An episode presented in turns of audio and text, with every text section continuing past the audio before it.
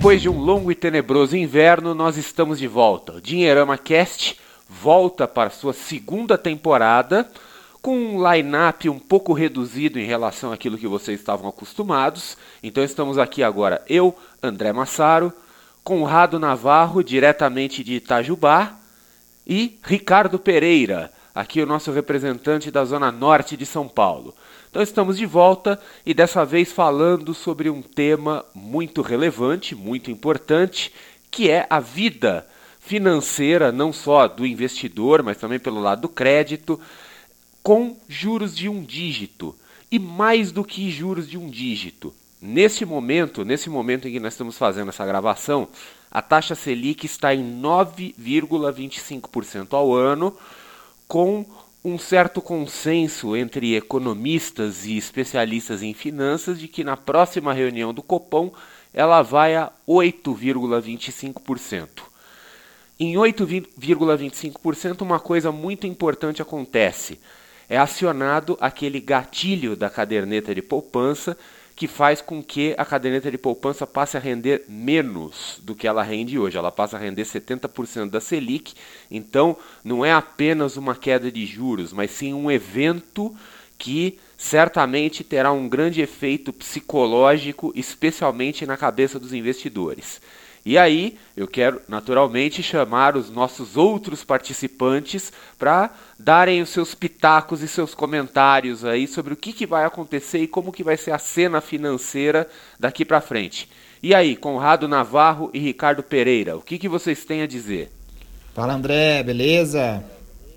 Bom, Ricardo? Conrado está ressuscitando, né? Também, depois de um período meio meio enroscado que ele andou desafiando as leis da física aí, está de volta, né? Pois é, pois é. E aí, quem quiser colocar a culpa aí do sumiço do Dinheirama Cash também pode colocar a culpa aqui no amigo, porque o acidente foi meio brabo mesmo, praticando esporte e, e acontece. E agora tô de volta aqui conseguindo falar de novo já, com a cara toda costurada, enfim, mas é, bonito não ia ficar mesmo, né? Então a gente já fez essa piadinha aqui antes de entrar no ar. Então é, agora a gente continua o nosso trabalho por aqui, André. Legal demais estar nessa segunda temporada do Dinheirama Cast.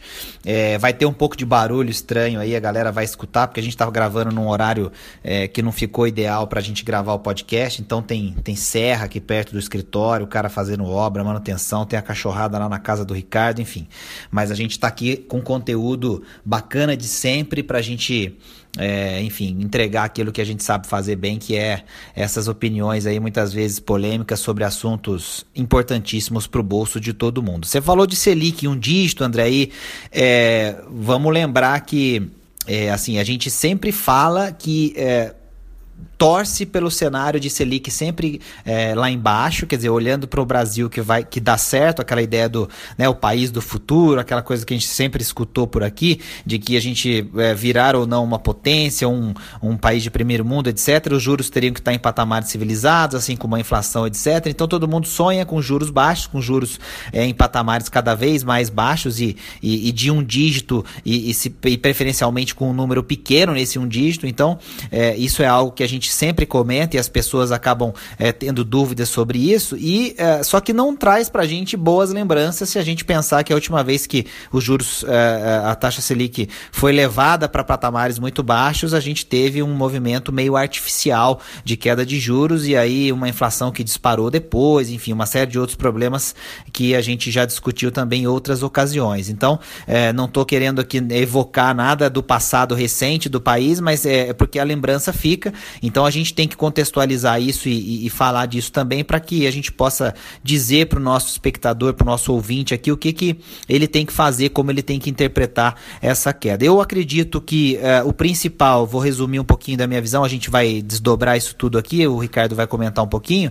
Eu acho que a gente tem que é, é, continuar fazendo os investimentos que a gente já fazia ou que a gente olhava com carinho. Então, não acho que com a Selic caindo a gente vá é, deixar de investir na renda fixa ou que a gente deva ignorar aplicações é, é, é, investimentos mais conservadores. Muito pelo contrário, eu acho que a gente tem que continuar fazendo, porque muitos deles estão associados com a nossa reserva de emergência, muitos estão associados com objetivos de curto e médio prazo. Então, a renda fixa continua sendo uma alternativa importante é, para compor a, a, estratégia de investimentos.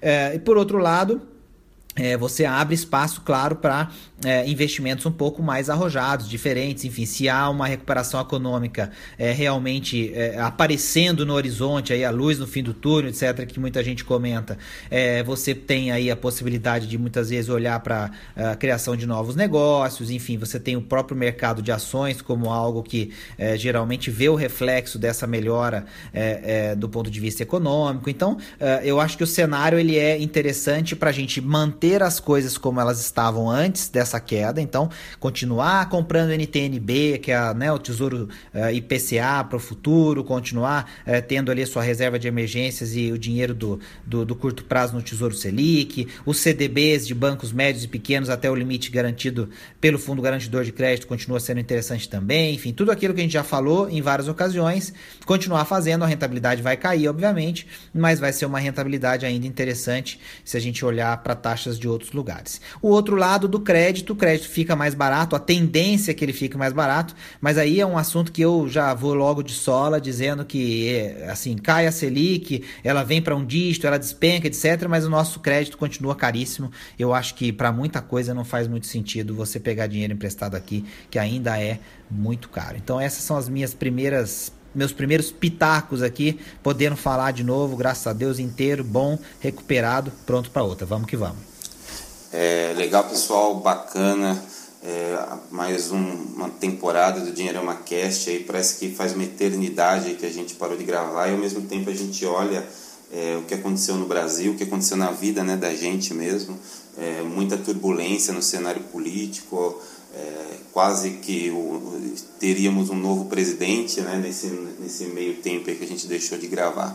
Falando especificamente da questão aí dos juros baixos, né, quer dizer, como vocês bem mencionaram no, de, no, no decorrer das suas falas iniciais, já passamos por algo parecido algum tempo atrás, né, e a gente tem a, a percepção, a sensação de que é, juros baixos, quando a gente começa a falar do Brasil e o que estão tentando passar para a gente de que os juros estão mais baixos, é, quando comparados com a realidade internacional, a gente percebe que ainda tem muita coisa para para destrinchar, né? Ao mesmo tempo que a gente está falando de juros baixos, também um outro assunto que está bastante evidência na pauta é a questão aí do rombo do rombo público, né? Então quer dizer o governo está cada vez dentro desse universo que a gente sempre fala de, de, de coisas importantes a serem tratadas, o governo está gastando, continua gastando cada vez mais e, e, é um problema que se a gente não resolver rapidamente, de nada vai adiantar apenas uma questão política de baixar os juros. Né? Então são coisas importantes. Né? A decisão não deveria ser só política, né? muitas vezes é, principalmente no passado a gente percebeu que era assim, porque o governo continuou gastando bastante. Essa nova equipe econômica tem uma credibilidade um pouco maior e a percepção de todos e a, o desejo de todos é, na verdade, que as reformas possam caminhar e que de fato a gente economicamente consiga sair desse, desse sobe e desce de juros e tenha uma solução efetiva para o problema. Ok, então vamos lá. É, começando um pouco é, pelo lado do crédito. Né? O que acontece, assim, eu não sei quanto a vocês, mas baseado no nosso histórico aí, eu não tenho nenhuma expectativa de que a situação do crédito vá melhorar. Né? E nunca, nunca devemos esquecer o seguinte: os juros estão caindo não porque a coisa está boa. Quer dizer, os juros estão caindo porque a inflação está caindo, e a inflação está caindo porque a economia está recessiva. Não é porque a inflação está sendo controlada, é porque numa economia em recessão, à beira da depressão, é o que acontece mesmo. Então, obviamente, está tentando, né, é, é, se aproveita para baixar os juros para tentar de alguma forma ativar a economia. Só que assim, o risco está muito alto, o clima está muito ruim, nós estamos aí à beira de uma eleição presidencial que tem tudo para ser a mais confusa que o Brasil já já presenciou. Então, assim, eu não tenho nenhuma expectativa de que as coisas vão melhorar em termos de crédito. Mas eu queria chamar a atenção para uma coisa, vendo do lado de vista, do, do ponto de vista do investidor. Né? É, o, uma das regrinhas básicas do, de, um, de um investidor de sucesso, vamos dizer assim, em qualquer cenário, seja com juros altos ou com juros baixos, é o clássico é, espere o melhor, mas prepare-se para o pior. Né? Então, assim, a gente procura sempre trabalhar com cenários piores possíveis, de preferência aqueles cenários assim de estresse máximo, cisne negro mesmo, né? Se bem que cisne negro você não consegue sequer antecipar o que possa acontecer, para que a gente é, não seja surpreendido no evento de uma coisa muito ruim, tá? E, e, o que eu tenho percebido muito em círculos de investidores é aquela coisa, pessoas com quem a gente conversa, vai em palestra, etc. Existe do lado do investidor um clima é, que eu vou usar um, um termo em inglês para definir isso, que é o wishful thinking. Então, Wishful thinking é aquela postura em que a pessoa ela faz uma projeção do futuro, ela fala sobre alguma coisa de forma assim que parece muito lógica, muito correta, muito consistente, mas no fundo ela está esperando que aquilo aconteça, né? Então é o caso daquele sujeito que fala assim, olha, ah, isso não vai dar em nada, né? Mas ele fala isso não vai dar em nada, na verdade, porque ele não quer que dê em nada. Né? Então ele é um misto de, de tentar enxergar o futuro, mas também poluído com as nossas próprias expectativas. E eu tenho visto isso muito em círculos de investidores. As pessoas estão começando a, a, a, até baseado nos eventos de 2012, quando a taxa sub, é, caiu e subiu de novo, estão falando: ah, isso não vai dar em nada, os juros vai subir de novo, porque o Brasil está uma zona, está um caos, não sei o quê, então logo logo já está subindo outra vez. Só que as pessoas que estão falando isso são aqueles investidores típicos, né, que, que, vem, que se habituaram à renda fixa farta aí nesses últimos anos todos, né, nessas últimas décadas, aquela turma do 1% ao mês, que fica aí, ô, oh, o que está dando 1% ao mês por aí? Então eles falam isso, né, é, evocando aquilo que aconteceu no passado, sugerindo que isso não vai dar em nada, que é uma grande besteira, não sei o que, não sei o que, mas na verdade eles querem que, que, que, que isso aconteça porque é do interesse deles, porque eles querem continuar recebendo aquela renda, etc. Então fica um misto assim de expectativa, talvez uma certa ingenuidade, porque a pessoa se fecha para a realidade. Quer dizer, de repente a coisa vai, não volta, quer dizer, a gente realmente continua com as taxas de juros lá embaixo e fica mesmo. E aí o sujeito se frustra e surta, e quando investidores surtam e entram em pânico, entram em parafuso, vocês sabem muito bem o que acontece. Né? As pessoas começam a fazer bobagem por aí. Começa a procurar pirâmide, começa a fazer day trade sem estar preparado para isso. Ou seja, perdem dinheiro. Então eu queria só alertar os investidores assim, pode ser que os juros subam, mas preparem-se para a possibilidade de que o cenário de 2012 não se repita, né? E a coisa fique lá embaixo mesmo e os investidores tenham que de fato mudar sua postura e mudar suas estratégias. É, André, eu acho que não sei se o Conrado concorda comigo, mas tem dentro desse turbilhão aí de, de acontecimentos e até pensando em 2018, né, que é um ano que tem tudo para ferver ainda mais, é, tem essa questão política, né? A gente não sabe exatamente o que pode acontecer em 2018, né? Acho que talvez esse seja o grande temor aí de todo mundo, né? Investidores e tudo mais. É, a gente não sabe efetivamente é, o, o que vai acontecer. Tem eleições presidenciais, aí o que a gente sabe é que dificilmente é, o Temer ou alguém que ele apoie se mantenha no poder, né, da, da baixa rejeição aí que ele, a, alta rejeição que ele tem. Então, é, se a gente for pensar que uma guinada mais populista pode voltar a acontecer no Brasil, então aí talvez isso, esse seja o principal elemento de quem defende aí mais cautela com relação à análise desse, desses números de juros baixos. Então, é, eu acho que 2018 vai ser um ano bastante desafi desafiador com relação a isso. Mas se a gente for pegar, por exemplo, a expectativa do mercado, falando por, da, da, do Boletim Focus, né, em 2018 a expectativa é de, da taxa Selic em 7,75, né, até maior do que no final. Já, já agora, não, é, 2017. Não, 2017, pelo menos nessa última semana, a expectativa é de 7,5 né? E para 2018 7,75, quer dizer, então é, até por conta aí também, e aí volta aquele negócio da gente tá falando que a gente falou no começo de do governo continuar gastando mais, então tem a expectativa de aumentar imposto e tudo mais, então por isso em 2018 em, é, pode chegar a 7,75 de acordo com o boletim Focus. Então é, é, é para ficar realmente de cabelo em pé, assim. A gente sabe que no Brasil até o passado é duvidoso, né? A gente pode mudar. Então falando em 2018 tudo pode acontecer.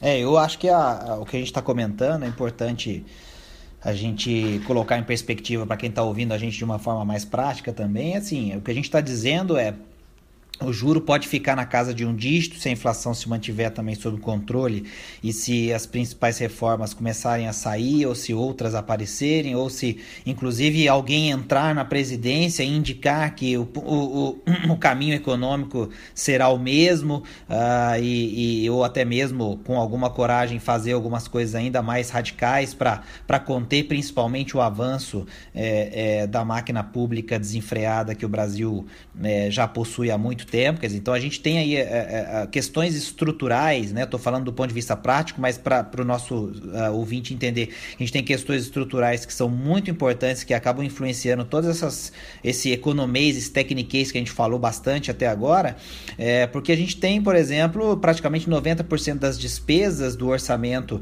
é, da União que não podem ser mexidas, quer dizer, a maioria delas com pessoal, por exemplo, e com é, aposentados, servidores aposentados, previdência, etc. Então, é, é, fica difícil você é, conseguir remanejar alguma coisa e fechar o ano bem, podendo mexer só 10% do orçamento. Então, imagina a gente fazer isso em casa, né? 90% do orçamento doméstico é, tem que ser gasto, você não pode fazer nada com aquilo, você só tem uma margem de 10% para mexer. Então, aí vem essa coisa de vamos subir imposto, aí, enfim, a, a, a, eu acho que o cenário ele não é muito diferente do que sempre foi aqui. O desafio nosso sempre foi é, dar continuidade em políticas econômicas que sejam minimamente sensatas, ao mesmo tempo em que, do ponto de vista político, a gente é, é, é compre essa briga para poder é, é, ter que fazer aquilo que precisa ser feito para, sei lá, futuras gerações terem um Brasil melhor. Então, eu acho que o desafio continua sendo o mesmo, né? não mudou e, e, a gente tem uma eleição no ano que vem, o que traz a gente para o momento presente, em que aí eu acredito, e essa era a mensagem que eu queria deixar para quem está ouvindo a gente, que é não devemos deixar de fazer as coisas como a gente vinha fazendo. Insisto nisso de novo. Eu estou vendo muito especialista, por exemplo, tem muita gente gravando material, conteúdo, vídeo, etc., mostrando conta de por que, que é, o Tesouro IPCA chegou num momento de inflexão e você vai ter aí alguns é, CDBs mesmo de bancos menores e médios que pagam, por exemplo, 115% do CDI e isso é muito melhor do que uma, um Tesouro IPCA é, é para um ano lá na frente. Quer dizer, matematicamente sim faz sentido, mas a gente pode estar tá mexendo muitas vezes no objetivo daquele investidor. Confusão é, e ele entre longo prazo e curto prazo. Isso, Problema clássico, exatamente. Né? O cara tá investindo pro futuro dele, garantindo o futuro dele, e aí vem alguém e fala, ó, oh, esquece isso, porque agora você tem um investimento que dá mais, quer dizer, aí a gente começa a pegar essa queda da, dos juros, quer dizer, caiu para um dígito, e a gente começa a discutir onde é que eu vou conseguir um pouquinho mais, mas esse pouquinho mais sempre no curto prazo. E aí a gente muitas vezes larga objetivos que a gente tem que alimentar, que são importantes lá na frente, para a gente poder ficar encontrando onde é que estão esses 0,3, 0,4, 0,5, 1% que seja, que são é, um número número, é, é, representam um número relevante, sim, uma rentabilidade relevante, sim, mas que podem abrir essa confusão em relação aos objetivos que o investidor tem. Então, quando eu falo para a gente não deixar de fazer as coisas como a gente fazia quando a Selic estava mais alta, é que a gente deve continuar investindo de maneira a respeitar os objetivos de curto, médio e longo prazo e evitar esse é, confronto é, frequente de é, é, qual que é o melhor investimento, onde é que está, cadê a melhor taxa, eu saio daqui, vou para lá, é nessa ou não é naquela, nesse banco, aquela corretora, quer dizer, tudo isso faz sentido? Faz,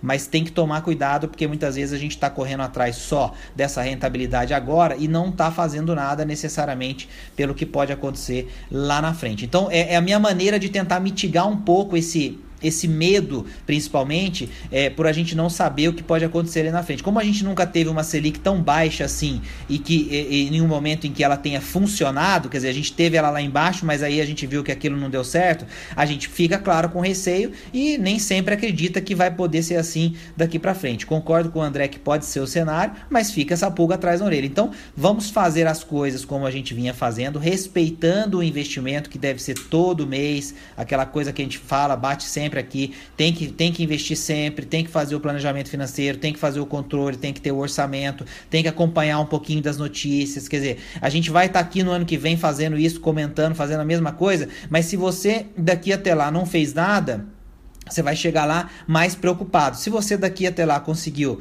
manter dentro do mês o seu planejamento e fez seus investimentos da maneira que você vinha fazendo, muitas vezes você não está no produto mais rentável, mas você está respeitando os seus objetivos. Com certeza você vai estar tá melhor lá do que você está agora. Então, eh, André Ricardo, eu, eu sou assim, aquele cara mais pragmático que, que entende assim: é, a gente não controla certas coisas aqui nesse país, ou aliás, a maioria delas, principalmente as, as que envolvem política e economia, mas se a gente tem o nosso do dia a dia dia que a gente pode tentar fazer o melhor por ele, o mínimo que seja por ele, para que ele possa nos ajudar também ali na frente, eu acho que é isso que a gente tem que fazer, principalmente nesses momentos. Então é, é meio clichê, mas assim, é, é, o que a maioria das pessoas é, ouve e se assusta até por conta de ser tão óbvio, porque ela quer que a gente entregue alguma coisa mirabolante, né? Do tipo assim, a Selic está caindo para 9%, então eu vou te mostrar um investimento, como o André falou, que vai te dar um retorno, voltar a te dar um retorno de 1% ao e mês. E aí, que é quando é você vai investigar, é pira e picaretagem. E sabe o que é pior? As pessoas vão mostrar, porque como a gente já discute há muitos anos, né? Quer dizer, a gente fala muito. Você sabe, você Conrado, você Ricardo também, que eu, eu tenho aquela minha teoria econômica informal, né? Aquela minha visão de que todos os problemas do mundo são um problema de demanda. Eu consigo explicar qualquer problema da humanidade dizendo que aquilo é um problema de demanda. Então, assim, quando Com a certeza. gente quer um investimento de 1% ao mês, se você qualquer coisa que você ventilar, você fala assim, olha, eu quero um investimento de 1% ao mês. Em cinco minutos aparece algum picareta te, te dando um investimento de, de, de 1% ao mês, seja lá o que for. É que nem você dizer assim, olha, eu quero perder 20 quilos em duas semanas. Alguém vai aparecer querendo te vender uma solução mágica. É óbvio que você não vai conseguir o resultado e você vai se expor a um risco enorme. Mas assim, você criou a demanda, a oferta vem. Né? Quer dizer, todos os problemas do mundo existem porque existe demanda por aquelas coisas. Então, assim, é, foi, foi interessante você terminar a sua fala falando da questão da educação financeira, das pessoas que, que vão buscar ajuda, porque nós, como educadores financeiros, nós vamos ter um período enroscado pela frente, né? Porque as pessoas começam a procurar, elas começam a procurar ajuda, é, isso é até interessante do ponto de vista profissional de um, educa de um educador financeiro, né? Mas elas não querem ouvir o que a gente é, vai falar, né, André? É, mas exatamente. Mas assim, de qualquer forma, para quem atua profissionalmente na educação financeira é bom, porque gera, gera demanda, né? Quer dizer, gera palestra, gera aquelas coisas que a gente faz, né? Gera gente comprando livro. Mas por outro lado, eu vou dizer para vocês uma coisa. É, eu, eu, eu tô chegando num ponto assim que eu tenho vontade de vomitar, né? Cada vez que eu vou numa palestra, qualquer coisa no final da palestra, as pessoas vêm para fazer pergunta para mim e me chega um sujeito. Isso acontece assim hoje em 100% das palestras que eu vou, 100%. Sempre chega um sujeitinho com uma cara bem intencionada, né? E eu, e eu falo. Caderninho debaixo do braço. É, e eu falo sujeitinho porque, assim, isso nunca aconteceu com alguém do gênero feminino. São sempre homens que vêm com essa conversa, né? Que você percebe que o cara não sabe porra nenhuma de nada de finanças e vem me perguntar sobre Bitcoin ou opções binárias, né? Quer dizer, então, assim, eu, eu, eu tenho vontade é, é, de, de eu morro um pouco quando vem alguém falar aquilo. Quer dizer, é o tipo da coisa que, né, hoje a gente começa a ver, por exemplo, eu, eu não vou entrar no mérito do, do, Bitcoin, das criptomoedas, tá? Porque é uma moeda, é uma coisa moderna, é uma coisa que aparentemente está vindo para ficar. Que, mas como é uma coisa. Teria que ter. Oi, não, fala, eu ia falar que sobre Bitcoin, acho que mereceria um programa especial sobre isso, né? Um, um dia a gente não, vai ter, vai ter. Isso. Talvez até com convidado, né? Mas assim, por ser um assunto meio obscuro, meio moderno, então é óbvio, né?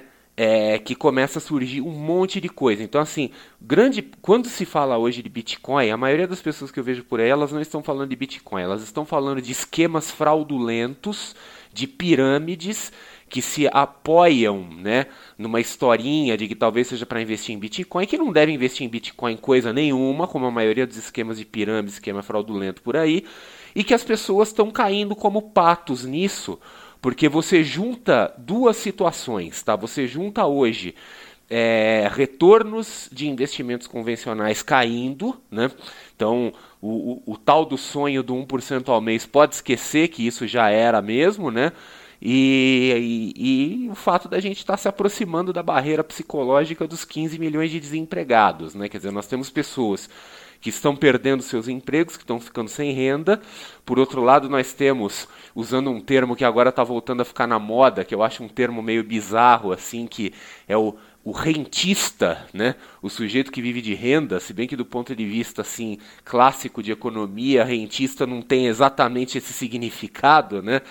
Mas assim, essas pessoas começam a entrar em parafuso, começam a procurar caminhos alternativos, começam a procurar atalhos e se en e entram em fria, né? Então assim, do outro lado, nosso como educador financeiro tem o problema de que a gente fica sendo constantemente inquirido por pessoas é, perguntando sobre investimentos que claramente não são nem um pouco adequados né, para elas, quer dizer, elas não têm ideia do que, que elas estão falando, são estão caindo como patos mesmo em armadilha. E isso gera, quer dizer, eu não sei quanto a vocês dois, mas para mim assim, isso me dá uma sensação de desesperança, né? Aquela coisa que eu acordo de manhã cedo, eu me olho no espelho, puta que pariu, por que, que eu tomei essa decisão profissional na minha vida, né? Quer dizer, sei lá, por que, que, por que, que eu não mandei meu currículo para a área de marketing, por exemplo, de alguma instituição financeira, né? Para usar tudo aquilo que eu sei para o mal, né? Fala, vamos enfiar produto financeiro em todo mundo, né? Quer dizer, em vez de ficar do lado oposto aqui tentando, entre aspas, salvar o mundo, né? Que não quer ser salvo no final das contas. Quer dizer, os caras querem entrar em fria, né? É, o, lance é a, o lance é a paciência, né? O cara não quer nada que demore e o atalho seduz e a gente é aquele freio que chega no cara e fala: Olha, dá para fazer o que você quer, a gente sabe te mostrar o caminho. Só que você vai ter que percorrer esse caminho com paciência, com tempo, com dedicação, com perseverança. Aí na hora que você olha pra cara do sujeito, o sujeito cansou já, né? Não, ele Só se frustra. Já cansou. É. É. É, até, é até... Ele se frustra e aí ele vai procurar outro cara é o, é o tal do problema de demanda. Você vai. falou, ó, não é, dá. O cara vai falar assim: ah, aqueles caras te falaram isso? É. Não, peraí, cara, deixa eu te mostrar aqui o que, que eu tenho. Ó. Aí, Aí ele vai no próximo. caixa de ferramenta, é. é. cheio daqueles vídeos motivacionais, cara sendo carregado, um cheque gigantesco sendo mostrado, o cara andando num carrão e tal. Aí ele fala: nossa, realmente, cara, aqueles caras falam de educação financeira, esse cara fala de sucesso financeiro, sei lá, o que isso significa. E aí o cara cai, né? É, cara? o cara depois... ouve aquilo, ele faz uma cara meio condescendente, assim, fala, puxa, que, a, que pena, né? Não sei o que. Ele vira as costas e vai falar com, com outro cara, né? Quer dizer, ele vai é. de um em um até alguém dizer aquilo que ele quer ouvir. Então é o grande problema. As pessoas estão procurando aquilo que elas querem ouvir, ainda que seja algo errado. É. Lembrando, André Ricardo, porque a gente está falando isso principalmente agora nesse momento do podcast, inclusive a gente já está quase chegando aí na, nos nossos 30 minutinhos que a gente é, quer fazer para o pessoal, mas assim, porque é, quando a gente fala de uma taxa de juro caindo e que muitas pessoas antes tinham facilidades para investir retornos expressivos, etc, etc, aliado a essa economia recessiva que você já mencionou, é a hora em que muitas dessas coisas voltam a aparecer. Então a gente está tá falando disso, parece que não tem conexão com o assunto da Selic caindo, mas é justamente nesses momentos que vão aparecer essas mágicas, essas, enfim, esses investimentos milagrosos que vão jogar todo o nosso conhecimento no lixo e a gente vai ficar parecendo aqueles caras chatos e pessimistas que querem que as pessoas continuem fazendo o que é mais importante e não caiam nessas armadilhas, nesses atalhos. Então, só lembrando isso, André, porque é, é, é, o momento ele, ele requer essa, essa preocupação. É o horário de arrumar a casa, né? De fazer a lição de casa, continuar antes de se preocupar. E a gente, e você falou desse exemplo agora há pouco, André, mas também a gente está acostumado a receber aquela, aquela básica pergunta do qual é o melhor investimento, sendo que muitas vezes a pessoa ainda está endividada, não está né, tá devendo no cartão de crédito, está devendo no cheque especial. Então, acho que a mensagem principal é faça primeiro o que precisa ser feito, arrume as suas despesas, comece a fazer o seu controle financeiro, né? É, é voltando aquele, a, a, a, pensar um pouquinho no curto e no médio prazo, né? a gente em 2018, aí, é, o próprio IPCA, a expectativa da inflação oficial é de 4,20, né? sendo que a gente está falando agora em 2017 em 3,45%. Então tem, tem, que, tem que principalmente fazer essas coisas básicas para daqui a pouco você ter a, a, a, possibilidade de dar um passos um pouquinho maiores. Ok, então vejam só que interessante, né?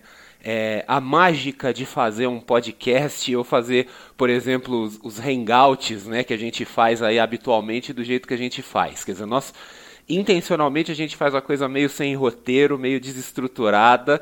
Então, quando a gente chega no começo da gravação de um podcast, a gente fala assim, ó, vamos falar de tal tema e deixa a coisa fluir naturalmente. Então, veja, a gente começou a falar de juros baixos, entrou Bitcoin, entrou picaretagem, entrou tudo. Eu acho que isso, né? É, eu sei que vai ter uma meia dúzia que vão escrever para nós dizendo assim, ah, vocês saem do foco, não sei o que, não sei o que, mas os nossos feedbacks históricos são que as pessoas preferem esse modelo assim um pouco mais, mais flexível, né? Então, veja, a gente acabou falando de muito tema, muitos temas interessantes. É, a gente já vai conduzir aqui para o final, né? Depois vocês fazem as suas últimas considerações. Mas se me permitem, meus caros companheiros de Dinheirama Cast e meus caros ouvintes, eu vou fazer um jabá, né? Eu quero fazer um jabá. Porque já que a gente falou de Bitcoin, essas coisas todas, Bitcoin assim é um tema que eu muito humildemente eu admito que eu conheço pouco eu vou conhecer muito. Quer dizer, num momento adequado eu vou sentar minha bunda na cadeira e eu vou estudar isso com a profundidade com a qual eu costumo estudar outras coisas às quais eu me dedico e eu vou entender muito desse assunto. Mas hoje o meu conhecimento ele é superficial, ele é um conhecimento, quer dizer, que é o conhecimento das coisas que tem escrito aí, que a gente vê, os materiais, né? Quer dizer, eu, tanto, eu evito falar do assunto porque eu não sou é, eu, não, eu não dediquei, eu não investi ainda o tempo necessário para eu entender essa coisa e entender o que, que dá para fazer com isso.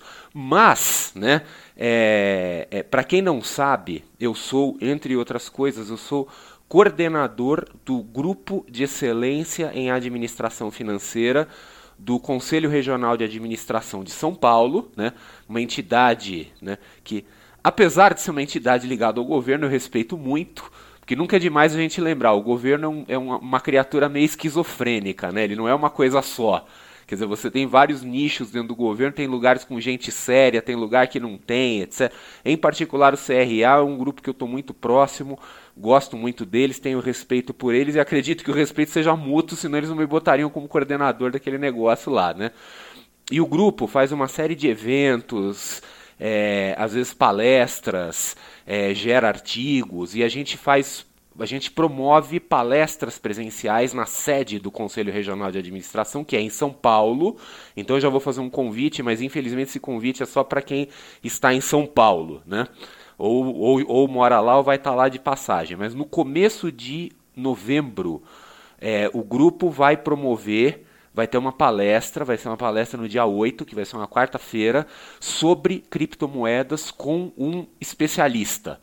Quer dizer, nós achamos o cara para falar do assunto. Né? Quer dizer, um cara sério, um cara que é ligado aí ao mercado de, de startups, né? quer dizer, um sujeito que tem uma visão moderna das coisas tecnológicas, que vai dar uma palestra lá no CRA, Conselho Regional de Administração, sobre criptomoedas Vai ser uma palestra aberta ao público, é gratuito, né? Mas obviamente assim, o espaço é limitado, então as pessoas têm que se cadastrar antes, mas eu já estou avisando que no começo de novembro vai ter, então fiquem de olho, fiquem de olho na programação, talvez no próprio site do, do CRA, ou eu vou divulgar isso na, na minha newsletter, nas minhas redes sociais, então acompanhe aí, quer dizer, é uma oportunidade, já que é para a gente falar do assunto, né?